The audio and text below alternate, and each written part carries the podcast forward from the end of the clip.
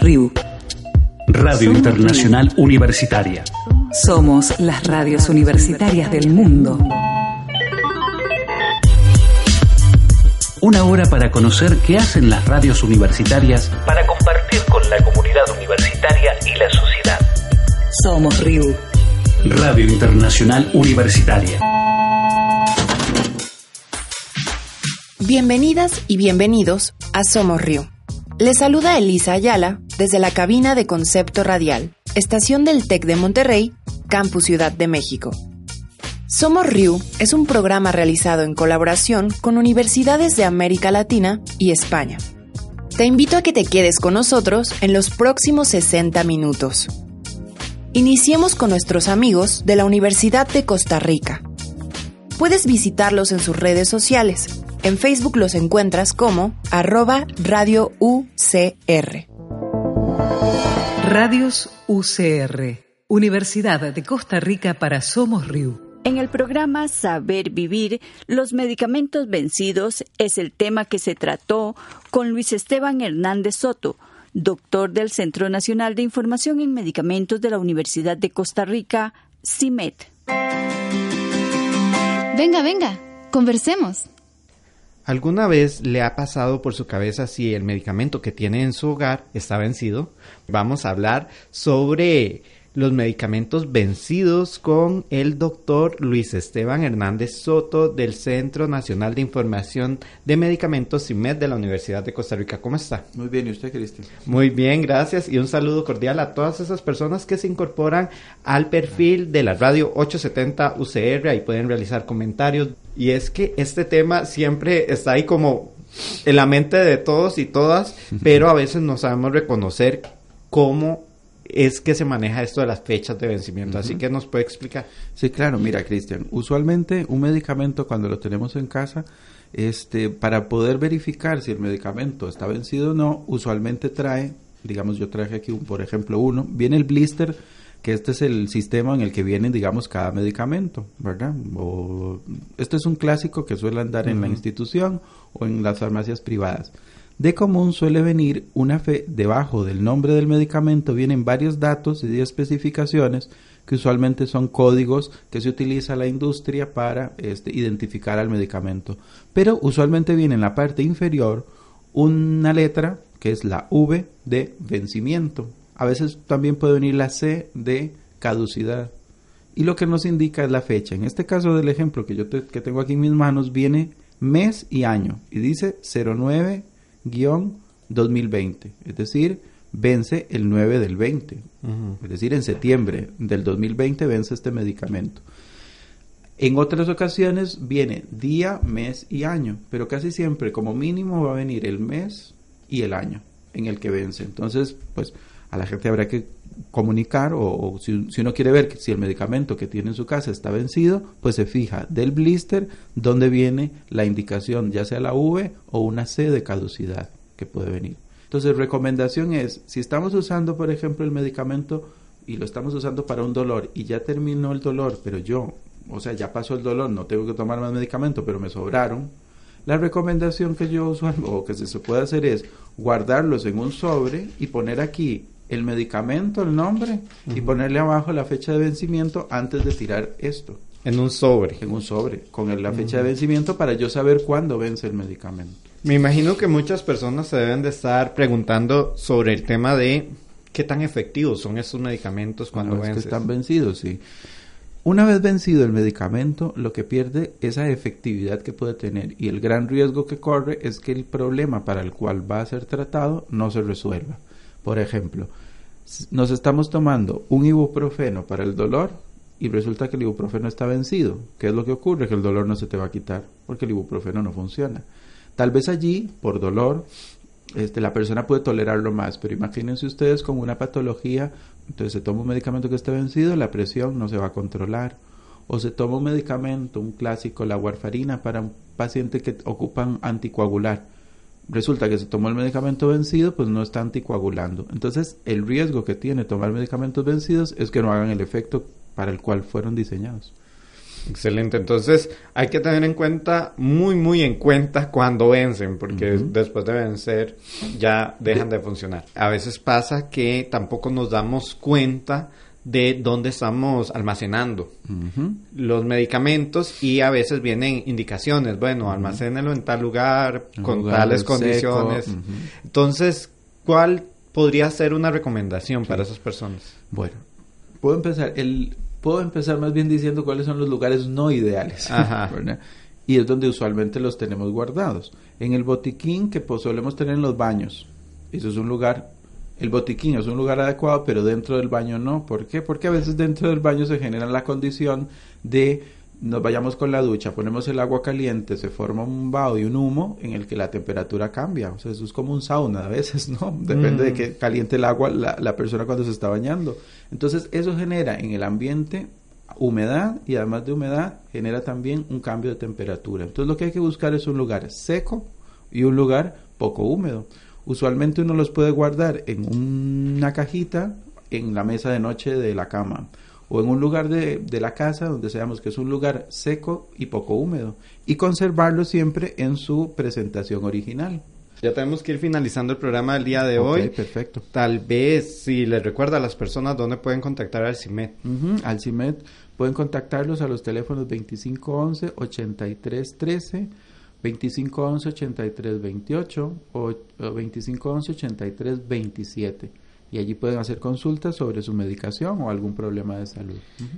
Un mensaje final para esas personas que nos están escuchando.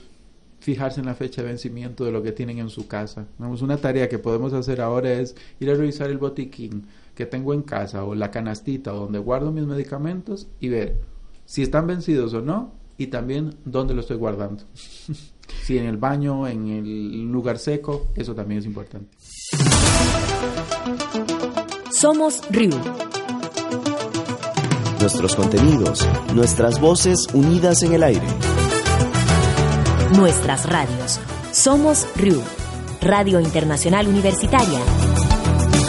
Red de redes. Universidad Nacional de Avellaneda, Radio UNDAB en Somos RIU.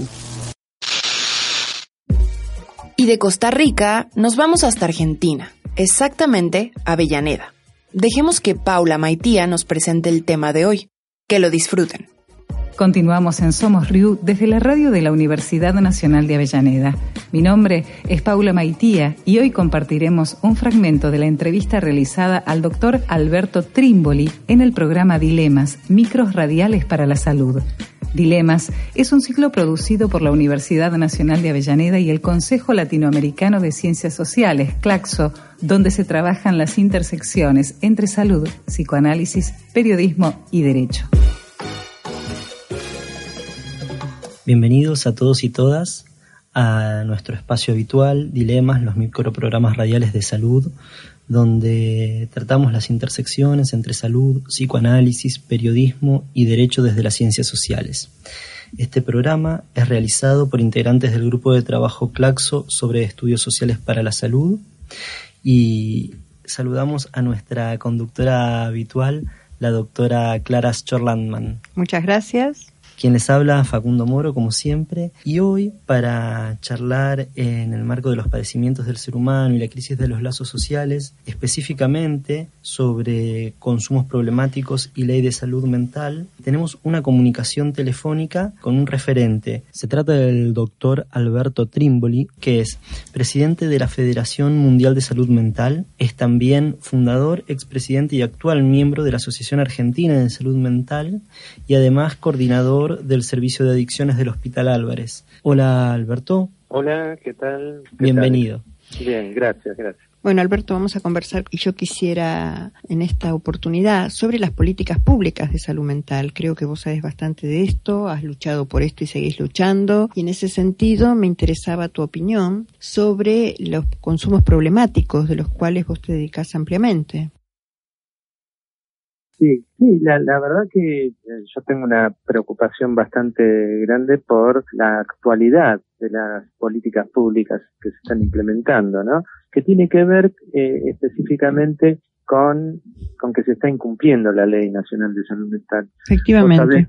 Vos sabés que eh, en el artículo 4 de la ley especifica que las adicciones deben ser abordadas dentro de las políticas de salud mental.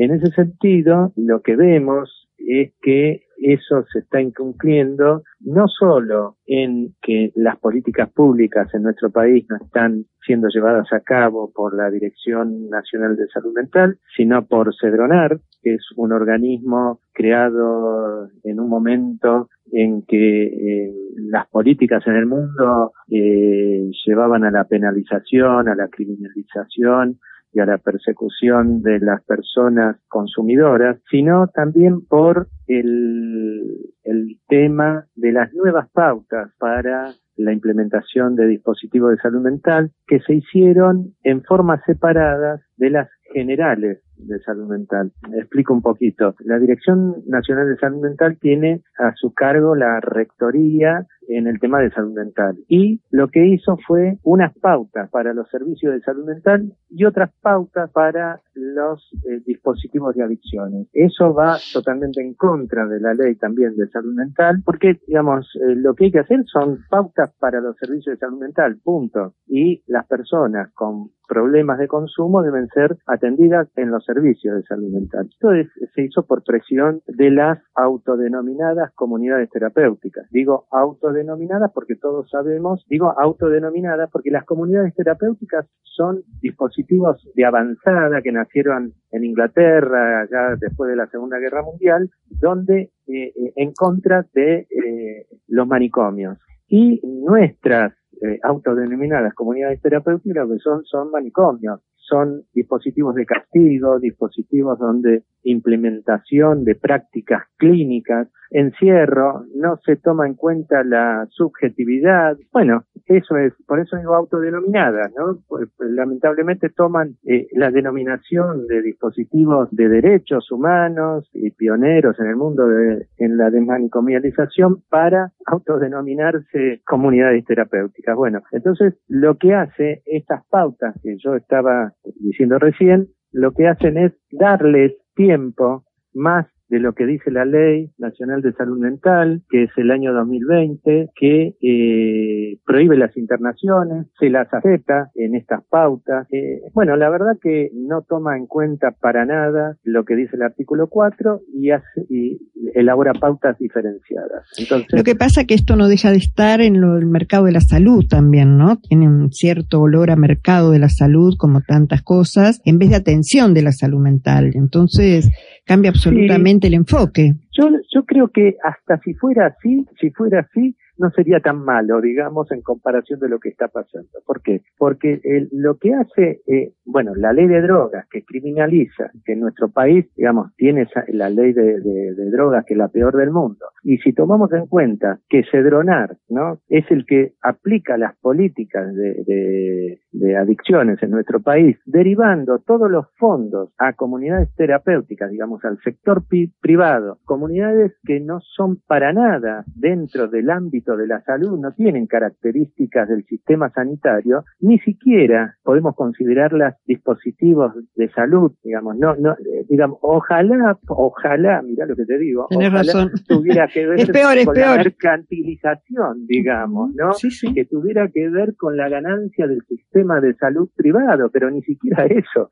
Entonces, estas personas, las personas con consumo problemático, están siendo discriminadas porque eh, lo que se hace es todos los fondos para esas para el sector privado de comunidades y nada para el sector salud. Efectivamente. Eh, eh, entonces, la verdad que lo único que se generan con estas prácticas es la estigmatización, la exclusión, la penalización. Claro, claro. Al modo de Foucault, ¿no? Como decía Foucault, todos esos que dejen una sociedad limpita, todos los residuos de la sociedad al margen, ¿no? O encerrados, o muertos, o carcelados.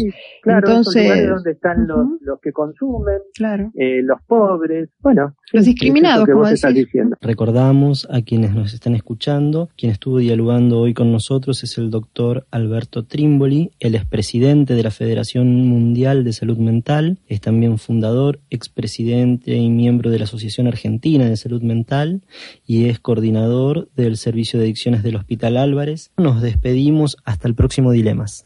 Somos Riu. Somos las radios universitarias del mundo. Nuestros contenidos, nuestras voces unidas en el aire. Red.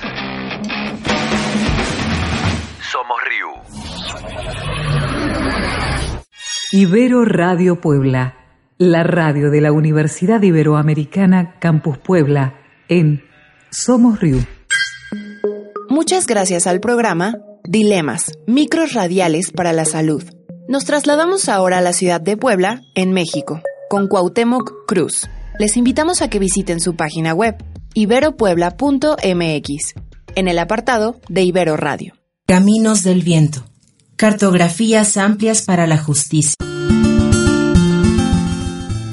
Muy buenas tardes, bienvenidas, bienvenidos a Caminos del Viento, el programa del Instituto de Derechos Humanos Ignacio Yacuría por Ibero Radio. Les saluda Cuauhtémoc Cruz y arrancamos con el programa del día de hoy. La semana pasada quedó pendiente platicar con nuestro compañero Tadeo eh, Luna de la Mora, responsable del programa de Seguridad y Justicia, acerca del tema de las desapariciones en Puebla. Eh, recordarán que justo el pasado jueves 26 de septiembre se cumplían o se cumplieron cinco años de la desaparición de los 43 estudiantes de la normal rural Raúl Isidro Burgos y hablábamos como uno de los casos emblemáticos en, en torno a la desaparición forzada, pero que no era el único, que había otros casos en, en, otras partes del país, que era un problema generalizado y particularmente queríamos tocar base con el programa de seguridad y justicia para ver cómo estábamos en Puebla, cómo están los datos. Eh, por ahí, eh, en el evento que tuvimos el pasado martes aquí en la Universidad Americana Puebla, en la jornada por Ayotzinapa, hablaba una integrante del colectivo de la voz de los desaparecidos de cifras de hasta 8 mil personas desaparecidas en la entidad, que de repente uno piensa, bueno, ¿cómo pueden desaparecer más de 8 mil personas de un estado así de la nada y sin que pase nada? Y por ello le doy la bienvenida a mi compañero Rodolfo Luna de la Mora. Tadeo, Tadeo Rodolfo Luna de la Mora, ¿cómo estás, Tadeo? Hola, Cuau, ¿qué tal? Buenos días a ti y a tu auditorio. Eh, ¿Qué nos puedes contar sobre la situación de desaparición forzada o desapariciones en nuestra entidad? ¿Cómo estamos en el panorama? Eh, insisto, no son solo 43, eh, está, está este hashtag, son más de 40 mil a nivel nacional, por lo menos una estimación, ¿no? Pero en Puebla, ¿cómo estamos? Pues estamos mal. Primero, como bien mencionas, son estimaciones, no tenemos, no tenemos datos, no tenemos un registro fiable en el que nosotros pudiéramos confiar plenamente para el conteo de las personas desaparecidas.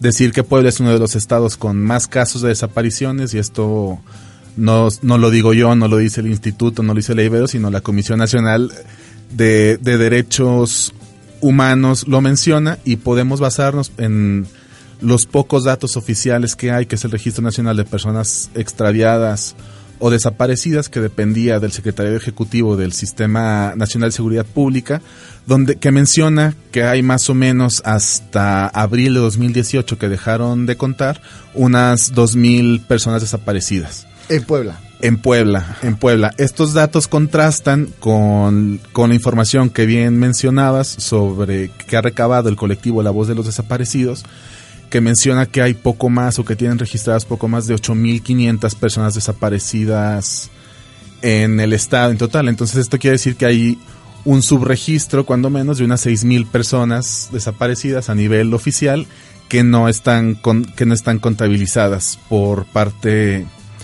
por parte del estado y esto pues bueno los datos o la información es importante para pues para la búsqueda de la verdad, ¿verdad? O sea, no son solo seis mil, o sea, no es un número, sino son personas que no sabemos dónde están, son familias incompletas y pues este subregistro lo que denota es pues un esfuerzo de parte del gobierno por ocultar las dimensiones reales de la desaparición en el estado en el estado de Puebla, ¿no? Un ejemplo claro de esto o que, que complementa esta idea de, del esfuerzo estatal por, por ocultar las dimensiones del problema fue que recientemente el mismo colectivo, la voz de, la, voz de los desaparecidos, perdón, alertaba que habían desaparecido cerca de 600 carpetas de investigación, que la fiscalía había desaparecido cerca de 600 carpetas de, de investigación, como en este mismo esfuerzo estatal por pues por ocultar o por maquillar o por no por no asumir la dimensión del problema de las desapariciones y las desapariciones forzadas en Puebla. Caminos del viento. Voces que vuelan. continuamos aquí en Ibero Radio y ya está aquí en el estudio Irving Vázquez. ¿Cómo estás, Irving? Hola, Pau, muy bien, muchas gracias por la bienvenida. Muy buenas tardes a todos, a toda la audiencia, feliz de estar acá. Y ahora nos vienes a contar sobre el Día Internacional de la No Violencia que se conmemoró ayer 2 de octubre y también el tema de, eh, justo hablar de la desaparición forzada el tema del proyecto de a los archivos de la represión, ¿no? Que tiene que ver con el tema también de Tlatelolco, de lo que ha hecho la sociedad civil para conocer esta parte de la verdad y la verdad histórica. Pues cuéntanos, Irving. Sí, bueno, como ya lo mencionas, el día de ayer, miércoles 2 de octubre, se celebra o se celebró el Día Internacional de la No Violencia. Bueno, este Día Internacional también es el aniversario del nacimiento de Mahatma Gandhi, que en homenaje a este líder del movimiento de la independencia de la India y pionero en la filosofía de la no violencia, pues bueno, en este aniversario se conmemora como Día Internacional de la No Violencia. Y bueno, siguiendo la misma línea de, de Gandhi, eh, pues él al ser capaz de dirigir a la India hacia su independencia, rechazando la violencia, incluso bajo durísimas condiciones y retos que eran aparentemente muy difíciles, Gandhi se ha convertido en una fuente de inspiración de los movimientos no violentos que luchan por el reconocimiento de los derechos civiles y por el cambio social. El recuerdo de su legado es una gran ocasión para diseminar su mensaje. Eh, bueno, este principio de la no violencia tiene una relevancia universal y busca conseguir una cultura de paz, de tolerancia y comprensión. Y así como lo dijo Gandhi, la violencia no es la mayor fuerza a disposición de la humanidad, es más poderosa que el arma de destrucción, más poderosa concebida por el ingenio del hombre. Y bueno, también nos, nos proporciona eh, una definición de la no violencia que, que nos dice que el principio de la no violencia, también conocido como la resistencia no violenta, rechaza el uso de violencia física para lograr un cambio social o político, a menudo descrito como la política de la gente común. Esta forma de lucha social ha sido adoptada por muchas poblaciones alrededor del mundo en campañas a favor de la justicia social. Y bueno, mientras que la no violencia es frecuentemente utilizada como un sinónimo de pacifismo, desde mediados del siglo XX el término de la no violencia ha sido adoptado por muchos movimientos para el cambio social que no se centran en la posición de la guerra. Un principio, un principio clave de la teoría de la no violencia es que el poder de los gobernantes depende del consentimiento de la población, por lo cual la violencia no busca la violencia busca disminuir ese poder a través del retiro del consentimiento y la cooperación de la población. Muchas gracias a Ibero Radio. Nos escuchamos la próxima semana. Hasta la próxima. Caminos del Viento.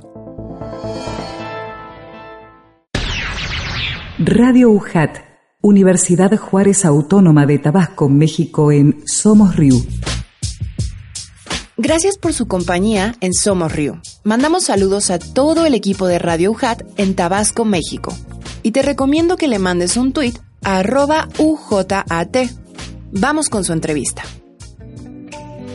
Hola, ¿qué tal? Les saluda Gabriela Cárdenas y en esta ocasión se encuentra con nosotros el doctor Guillermo Ramírez Armas, quien nos viene a platicar de su proyecto de investigación, el proceso migratorio que se vive en Tabasco. Iniciamos. El objetivo de esta investigación es analizar las dificultades para una reinserción económica y sociocultural de los tabasqueños retornados y en qué situación esta sería calificada como exitosa, de tal forma que se tenga un panorama de las condiciones en que se presenta este tópico en la entidad tabasqueña. El interés por el tema se dio porque en Tabasco la migración es un fenómeno relevante, pues en un primer momento se tuvo una alta inmigración a la entidad por cuestiones de trabajo. Sin embargo, en años recientes Tabasco empezó a generar emigrantes por la crisis económica y social de fines del siglo XX. En el caso de la migración centroamericana, antes era solo punto de paso, ahora Tabasco es punto de destino, y eso genera nuevas interacciones que se consideran son muy interesantes. La investigación tiene su campo de aplicación en las consecuencias prácticas de la interacción cotidiana de estos migrantes de retorno, de paso o que han tomado a Tabasco como destino, en tanto genera demandas de servicios, de empleos y políticas públicas en atención a estos grupos en condiciones de vulnerabilidad. Bienvenido, doctor. Nos gustaría escuchar más ampliamente de su proyecto. Platícanos de qué se trata. Hola, ¿qué tal? Y estoy eh, a gusto de estar con ustedes compartiendo los resultados de esta investigación que hicimos en la Universidad Juárez Autónoma de Tabasco, titulada Migración e Identidad en el Sureste Mexicano, implicaciones para la vulnerabilidad y el desarrollo local en Tabasco, en un periodo de estudio que va del 2000 al 2017. Esta investigación fue financiada por el Programa de Desarrollo Docente, PRODEP, y estuvo a cargo de un, de un titular, que en este caso fui yo, y colaboraron en ella otros investigadores como la doctora Margarita Rodríguez Falcón, el doctor Juan Carlos Guzmán Ríos, y tuvimos la suerte de contar con dos estudiantes que fueron becados en esta investigación, con lo cual aportamos a la formación de recursos humanos. Los estudiantes en cuestión fueron Juan Armando Vasconcelos Bautista y María Jesús Cruz Romero, quienes como estudiantes de sociología tuvieron la oportunidad de participar con nosotros en una investigación financiada. Este proyecto surge en el contexto en el que estamos viviendo actualmente, que tiene que ver con una cuestión de la migración. La migración es un tema que es vigente, actual y que ha marcado, digamos, el rumbo de la humanidad desde los inicios de la historia. Hoy tenemos una discusión muy importante en qué hacer con los migrantes que pasan por el territorio mexicano. Bueno, y justamente en ese contexto fue que nosotros empezamos a hacer este trabajo de investigación. Para llevar a cabo el trabajo de investigación se tuvieron diferentes momentos o diferentes partes. En una primera se hizo lo que es la recopilación de información teórica, buscando los conceptos, entender la migración como un proceso que tiene diferentes partes, diferentes tiempos. Es un proceso que no solo tiene que ver con decidir cambiar de residencia o no, no tiene solamente que ver con cambiar de un lugar a otro o esta idea que tenemos de que solo van a buscar una mejor condición de vida. La migración es un proceso muy complejo que pasa por lo menos por cinco diferentes etapas. En la primera es una etapa como de consenso con la familia en donde el que va a migrar busca tomar una decisión lo más acertada y lo más conveniente para él. En esta parte hay una especie de negociación, hay una especie de valoración también en donde el migrante puede considerar decidir si migrar o no migrar. Si decide migrar, el siguiente paso pues es el justamente o la siguiente etapa es justamente este proceso de caminar de su lugar de origen a la comunidad de destino, es decir, lo que nosotros cotidianamente encontramos cuando vemos a las personas que cruzan por la frontera en el sur de, de, del estado y vamos viendo cómo van avanzando a lo largo del país. Incluso las caravanas migrantes tendrían que ver con esta parte del proceso segundo, segunda etapa que es el proceso de caminar. El siguiente punto es cuando llegan al lugar de destino en donde pueden ocurrir dos cosas. Que el migrante se incorpore a la dinámica local y aprenda a convivir y tomar las costumbres de ese lugar, insertándose de manera exitosa y teniendo una posibilidad de sí encontrar un empleo, encontrar una estabilidad e inclusive eh, tener la posibilidad de consolidarse en ese punto. Pero también puede ocurrir que el migrante llegue al lugar de destino y entienda que ese punto no es lo que le conviene, no encuentre trabajo, no logre insertarse o simplemente no se acostumbre a estar ahí. Por lo tanto, decide regresar o decide emigrar hacia otro lado. Esta sería la cuarta fase. Y la fase final sería aquella en la que el migrante ya se consolidó y logró permanecer de manera completa, de tiempo completo, en el lugar de destino. Bueno, iniciamos con esa parte en, el trabajo de investigación, definimos la migración de diferentes conceptos, diferentes autores y entendimos que la migración es un proceso complejo que no solo implica caminar. El segundo momento tiene que ver con lo que fue el trabajo de campo. El trabajo de campo lo hicimos en, en, la, en el municipio de Tenosique, en donde visitamos particularmente lo que es la Casa Migrante Refugio de Migrantes La 72, que está ubicada en este municipio. Esto lo hicimos entre abril y mayo, junio del año pasado, y hicimos entrevistas con directivos, con personas que están ahí que colaboran como voluntarios y atienden a los migrantes que van a este lugar en busca de un refugio. Son personas que vienen caminando desde Honduras, Guatemala, El Salvador y logran llegar hasta esta parte de Donosique y digamos cruzar la frontera. En ese camino, en, este punto, ellos definen si van a continuar o no. Es importante decir que el trabajo que se hace en la 72 es un trabajo de apoyo y que a nosotros nos permitió entender las características o condiciones que enfrentan los migrantes. Finalmente, ya para despedirme, eh, quiero decirles que este trabajo pues es un trabajo que ya está concluido y que se han publicado varios artículos y espero en algún otro momento tener la posibilidad de compartir con ustedes más información al respecto. Gracias. Agradecemos al doctor Guillermo Ramírez Armas por su valiosa participación y por compartirnos detalles importantes de su proyecto de investigación, el proceso migratorio que se vive en Tabasco. Soy Gabriela Cárdenas, nos escuchamos en una próxima emisión. Esto es La RIU, Radio Internacional Universitaria. Nuestros contenidos, nuestras voces, unidas en el aire.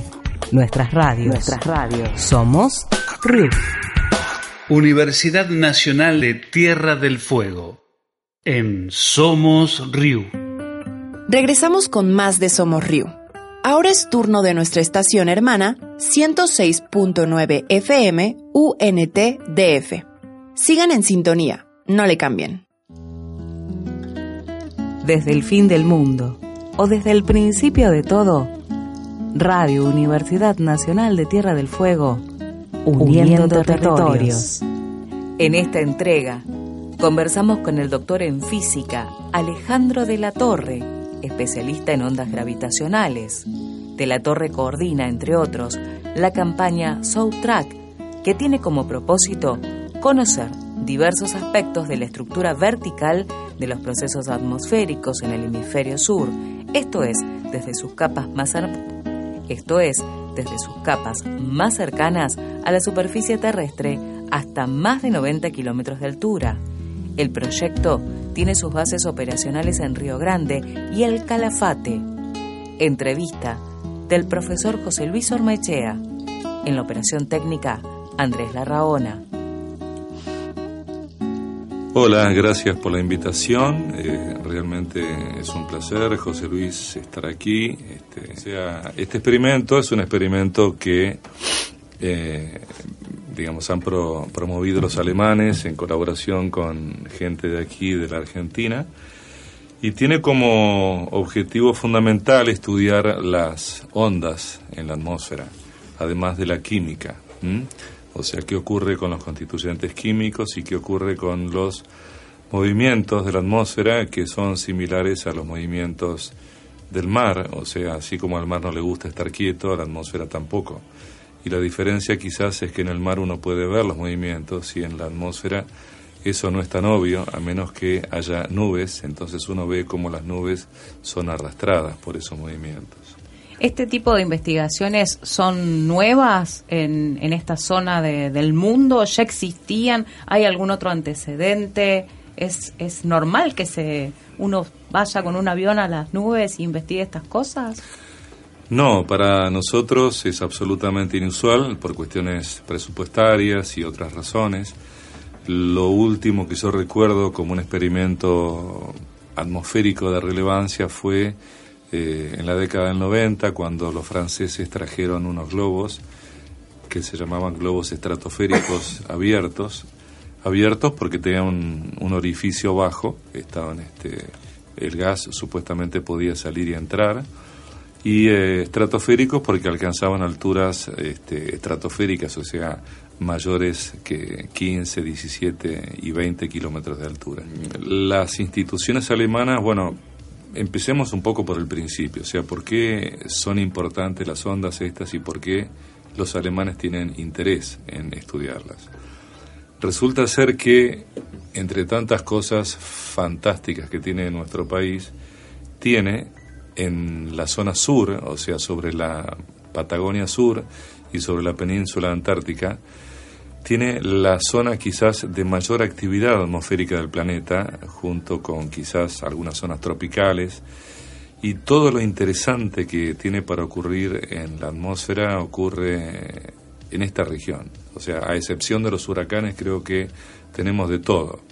Esto es realmente un, lo que a veces decimos, la gente que trabaja conmigo me carga porque dice que uso siempre la misma muletilla. Esto es un laboratorio natural, o sea, la atmósfera que está sobre esta región, a lo mejor ustedes que viven aquí no, no es tan obvio para ustedes, pero es una verdadera atmósfera natural donde ocurren cosas de una notable este, importancia. ¿Por qué? Porque la atmósfera es un todo, o sea, lo que ocurre sobre el Amazonas afecta a los europeos, este, entonces no solamente por cuestiones estratégicas, es algo así que se comparte entre todos, no hay fronteras. Entonces, este, estudiar la manera en que estas ondas afectan la atmósfera en esta región es importante porque de esa manera uno entiende cómo se modifican los modelos globales de circulación de toda la atmósfera. ¿Qué hacen las ondas estas? Y bueno, estas ondas aceleran la atmósfera como un todo o la frenan. Entonces, eh, si uno no comprende cómo funcionan estas atmósferas, no comprende cómo funciona la circulación general de la atmósfera. Y eso conduce a que uno no pueda hacer buenos pronósticos del tiempo, por ejemplo. Es la primera consecuencia inmediata de no conocer bien cómo se comporta colectivamente la atmósfera. O sea, los, los, alemanes, digamos, como buen país central, están interesados eh, en el conocimiento, por el conocimiento mismo de cómo funcionan estas eh, ondas y además porque esto les permite a ellos eh, mejorar sus propios modelos de circulación de la atmósfera, ¿no? ¿De qué, ¿De qué alturas estamos hablando eh, cuando decimos que bueno hay, hay, muchos experimentos a bordo? ¿De qué alturas estamos hablando? ¿Qué, qué alturas van a, van a estudiar? ¿Y qué, ¿Y qué capas de la atmósfera? ¿no? Eh, estas ondas atmosféricas, que se llaman ondas de gravedad, existen desde la superficie del suelo hasta alturas ionosféricas, como decimos, o sea, por encima de la atmósfera existe una región conocida como la ionósfera, eso es a partir de los 80, 90, mil metros de altura, o sea, pensemos que es eh, a partir de 8 o 9 o 10 veces la altura a la que vuelan los aviones comerciales. Y mm, toda esta región va a ser estudiada de tres eh, formas, por así decirlo, o desde tres puntos de vista distintos. Uno es desde el suelo, con instrumentos ubicados en el suelo, por ejemplo, en la Estación Astronómica de Río Grande, existe una playa de, digamos, de instrumentos eh, muy importantes y de última generación. Desde el mismo aire, o sea, desde el centro de la atmósfera, con el avión este que va a atravesar la atmósfera aproximadamente por encima de los 6-7 mil metros de altura va a pasar sobre la Patagonia, va a ir y volver, va a hacer distintas trayectorias a lo largo de eh, entre siete u ocho días en que se va a repetir este experimento siempre durante la noche y además la península antártica. Y por último, se va a estudiar la atmósfera desde los satélites, o sea, es como que vamos a tener información de arriba, del centro y de abajo, de qué es lo que pasa en la atmósfera. Eso nos va a permitir este, estudiar de una manera integral y mm, combinada este tipo de ondas. Además de, yo vendo, digamos, toda la parte de ondas porque es la parte que me involucra directamente, pero eh, el experimento globalmente, digamos, en forma integral, estudia la dinámica de la atmósfera en una primera fase, que es durante el mes de septiembre, y una segunda fase durante el mes de noviembre que se va a ocupar de la parte química, o sea, se, va, se van a estudiar los distintos constituyentes eh, químicos de la atmósfera, que además de, ya sabemos, nitrógeno, oxígeno y otros gases, existen otros constituyentes que son muy importantes, como el ozono, el dióxido de carbono, el vapor de agua, etcétera. La época del año en que se desarrolla esto eh, fue elegida especialmente. Fue elegida especialmente porque eh, esta zona es interesante no solamente, eh, es obviamente todo el año, pero en particular a partir del invierno, que es cuando empieza a producirse eh, el fenómeno conocido como el vórtice polar antártico y en particular el ozono y el agujero de ozono famoso que queda dentro.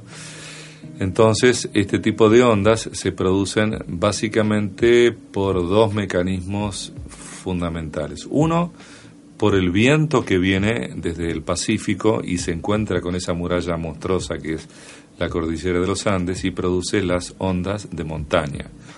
Y el segundo mecanismo en el cual tenemos cifradas esperanzas de eh, interpretar mejor eh, cuál es su, su, su, real importancia, que es eh, las ondas que se generan digamos, por así decirlo, alrededor del agujero de ozono.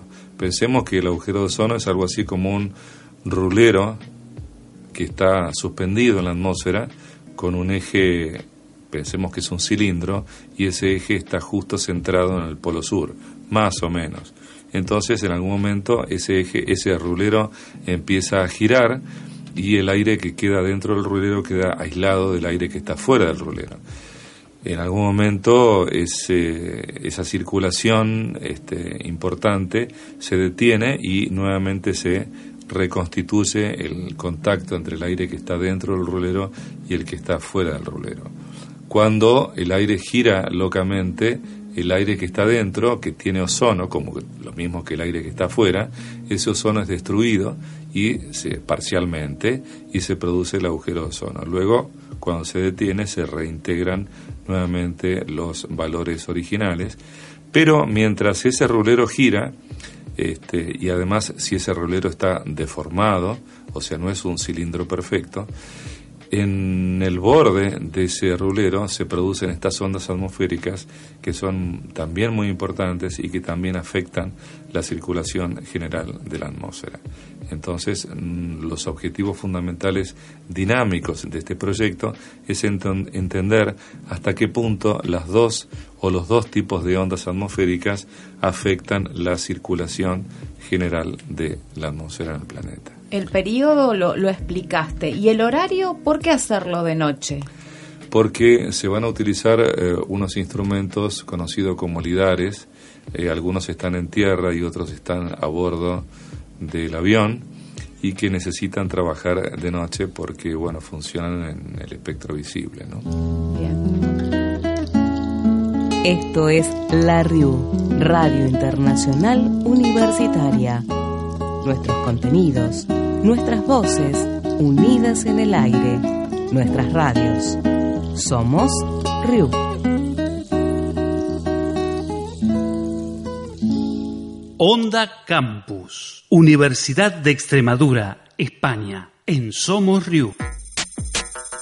Si deseas ponerte en contacto con Onda Campus, puedes escribirles y sumarte a sus redes sociales. Arroba Onda Campus o visita su página en ondacampus.es diagonal radio.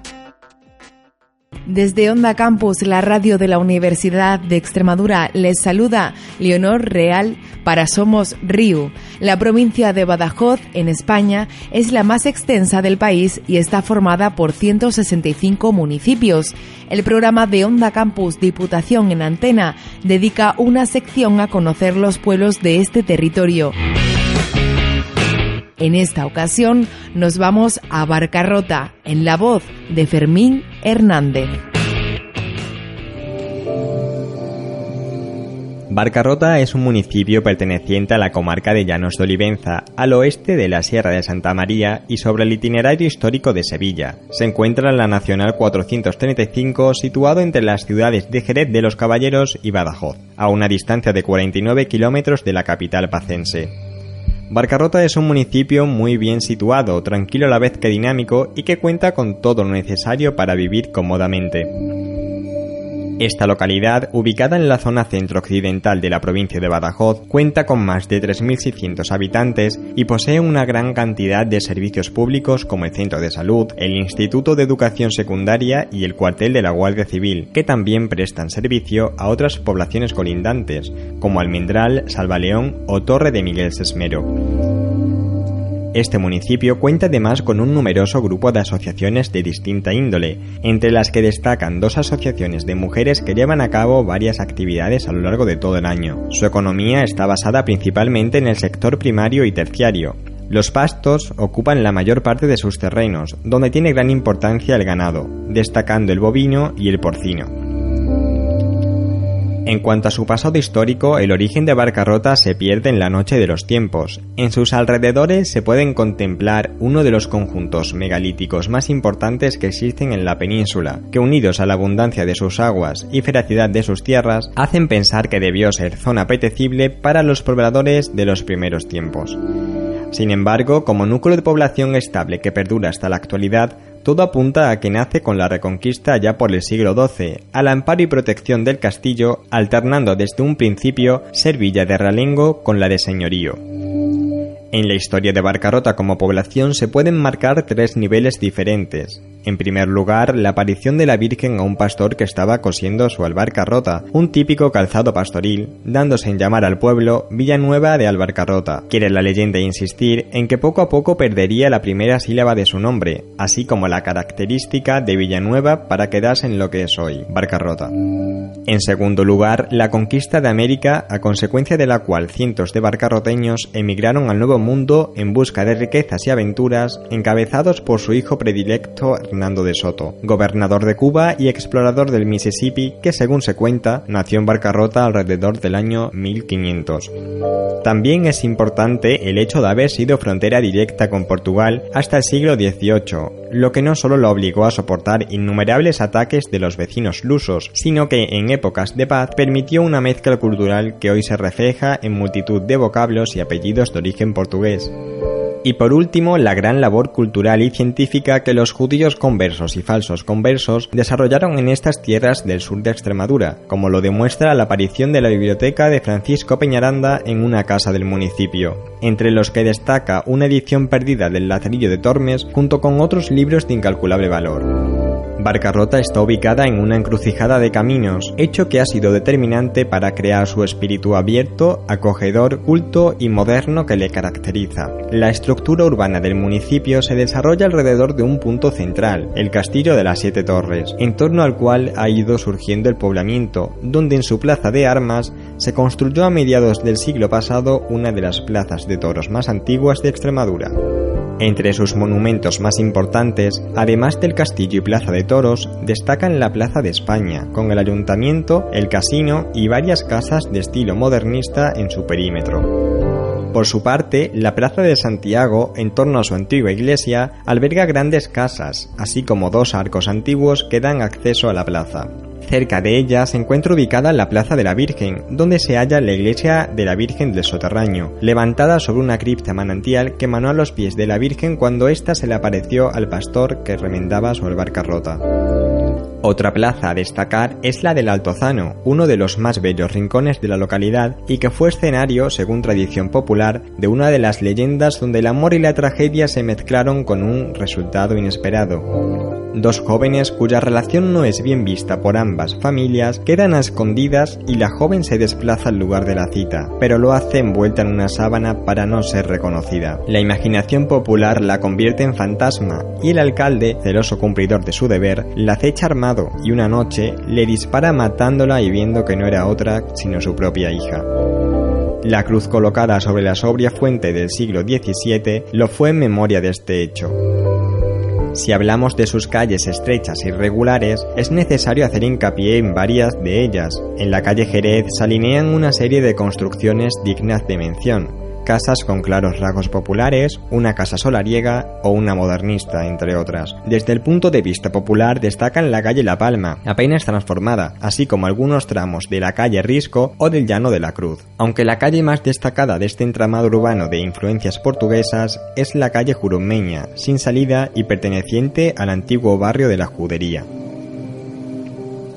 En cuanto a parajes naturales, en Barcarrota se conserva una de las últimas y mejor definidas muestras del bosque mediterráneo.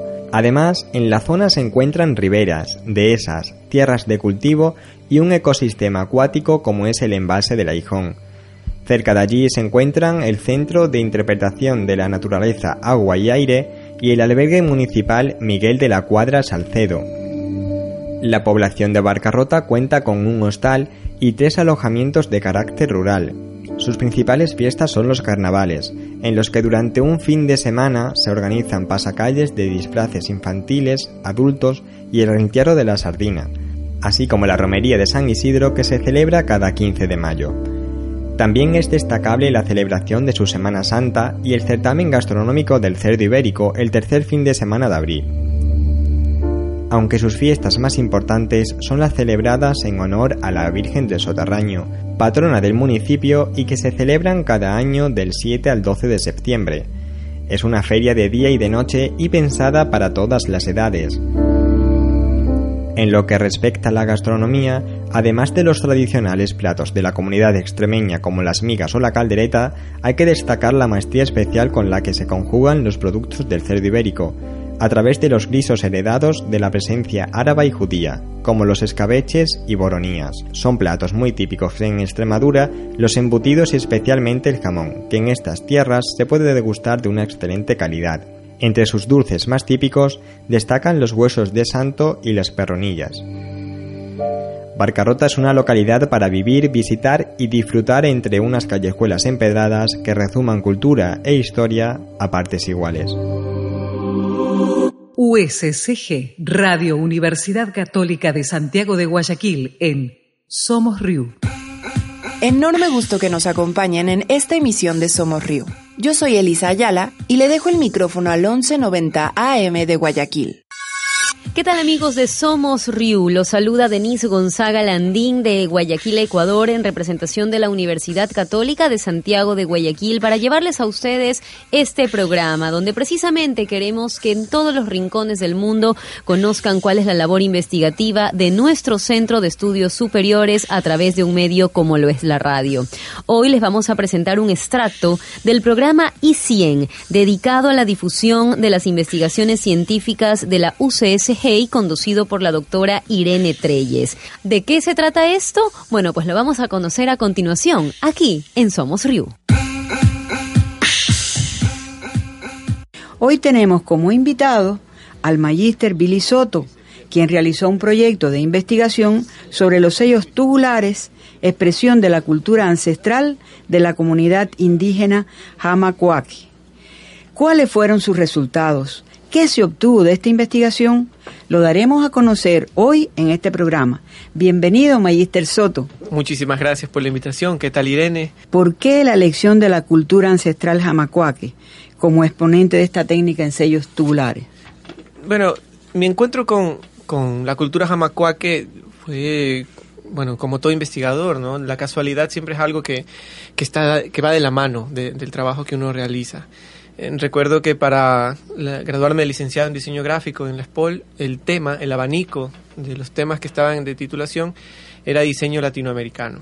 No tenía una idea clara de por dónde abordar este paraguas, este tema que cobijaba, que a todos los demás compañeros y mm, me reuní con el arquitecto Florencio Comte, el decano de la Facultad de Arquitectura, eh, quien me dijo, bueno, ¿Qué, opinas si tú analizas los sellos de la cultura jamacua? Que para mí fue un primer encuentro y no tenía ni idea de qué era esto, mm, mm, ni cómo funcionaba, ni, ni, la, ni, la historia detrás de este legado histórico.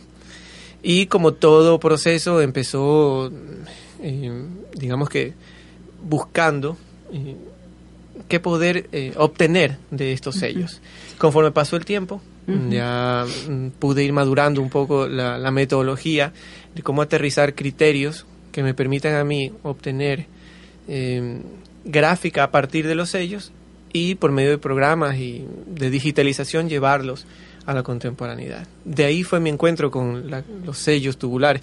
Bien pudo haber sido otra cultura, o Machalilla, o Manteño Huancavilca, em, pero este encuentro a mí me ha permitido durante estos ya cinco años, porque yo me gradué en el 2011, de me ha permitido generar todo tipo de información que hasta el día de hoy sigue vigente y me permite eh, próximamente publicar un libro, entrar en una segunda etapa de investigación, en fin, mm, me ha permitido entender que eh, los elementos encontrados en los sellos son infinitos. ¿Y qué elementos de comunicación visual convierten únicos a estos sellos?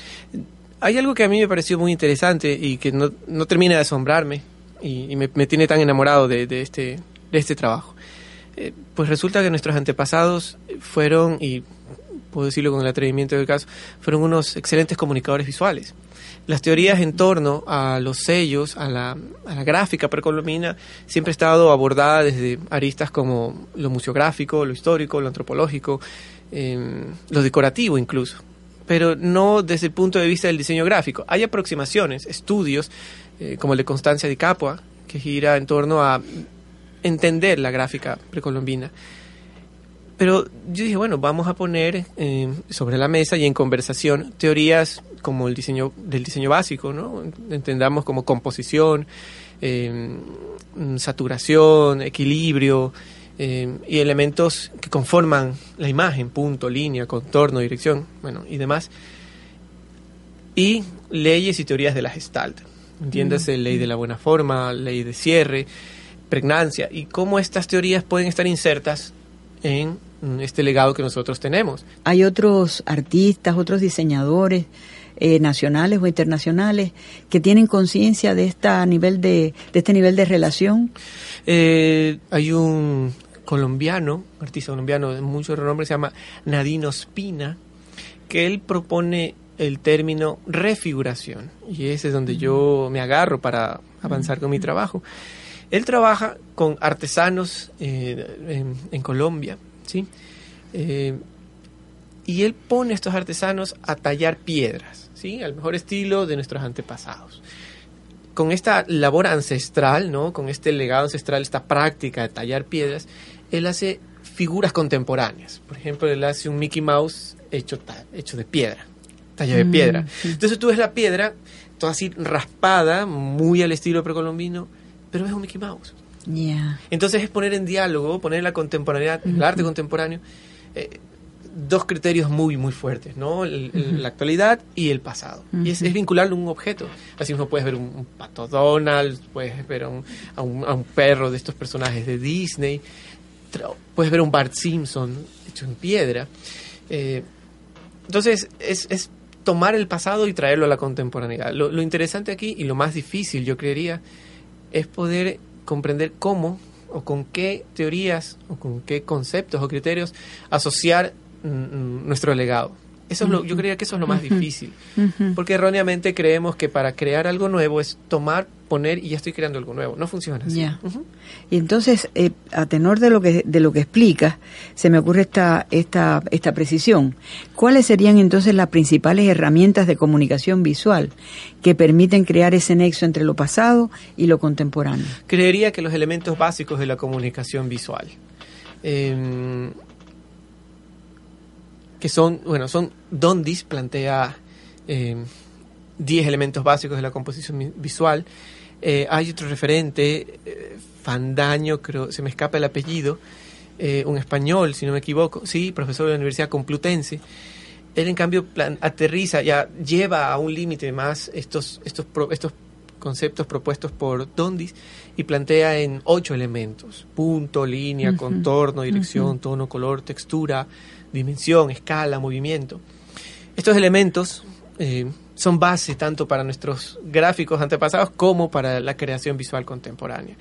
Eh, pero es rico ver que en el, en, el, mundo de la comunicación visual, ¿sí? en el mundo eh, de la publicidad, en el mundo del diseño gráfico, en la arquitectura, se toma como referente eh, no, de, no de la forma como me gustaría, porque me gustaría que, mm. no sé, me gustaría vivir en una ciudad en donde muchos edificios tengan eh, eh, construcciones ¿no? o fachadas que nos, nos den ese sabor precolombino, ¿no? Qué increíble sería, tendríamos una identidad gráfica, arquitectónica, visual muy importante y nos pondría en el mapa a nivel mundial inmediatamente. Pero sí hay ejercicios, se me viene a la mente este diseñador, este gran diseñador que ya es figura y referente en, a nivel nacional, Peter Mosfet trabaja muchos de sus trabajos, mucha de su producción gira en torno a, la, referencia de la gráfica precolombina. Y eso es apasionante. Tenemos también a Pablo Iturralde, que él en cambio em, trabaja recopilando información en torno a cómo otras personas han utilizado la gráfica precolombina. Sí, visual. Y en este sentido, a ver, en, ¿hay, ¿hay posibilidades de que el público acceda Claro que a los museos a ver estas piezas, a, hacer este acercamiento, en qué lugares pueden ir. Eh, ¿Está reservada esa muestra para los investigadores como tú? ¿Está expuesta al público en sentido general? Eh, yo creo que, que la, forma en la que se ha eh, difundido nuestra, las propuestas ¿no? en los museos de, de, arte precolombino, y lo digo con, con toda la delicadeza del mundo, le ha faltado un poco más de de, interacción ¿no? entre el público y el acceso a esta información. Sin embargo, en el MAC hay una exposición permanente, en el Predio Norte hay una exposición permanente, en la Casa de la Cultura, en el cuarto piso, hay una exposición permanente impresionante. El problema no es el museo, el problema somos nosotros que no, no, nos interesamos como queremos en ir y decir, esto somos. ¿Sí? Y ahí está. Eso es de ir, buscar y apasionarnos. De modo que se trata, queridos amigos, de acudir al museo, a eh, estudiar estas muestras, acercarse a esta, esta cultura inmensamente rica. Y con esto ya estamos llegando al final del programa. Agradecemos a nuestro invitado, eh, nuestro querido Billy Soto, autor del proyecto de investigación Análisis de la presencia de leyes de la Gestalt en los sellos tubulares de la cultura jamacuaque como herramientas de la creación visual. Y así es como concluimos la emisión número 41 de Somos Río. Agradecemos nos hayan acompañado durante esta hora. Mi nombre es Elisa Ayala desde el Tecnológico de Monterrey, Campus Ciudad de México. Nos escuchamos la próxima semana. Somos Río. Nuestros contenidos. Nuestras voces unidas en el aire. Nuestra radio. Nuestras radios. Somos Río. Radio Internacional Universitaria. Red de redes.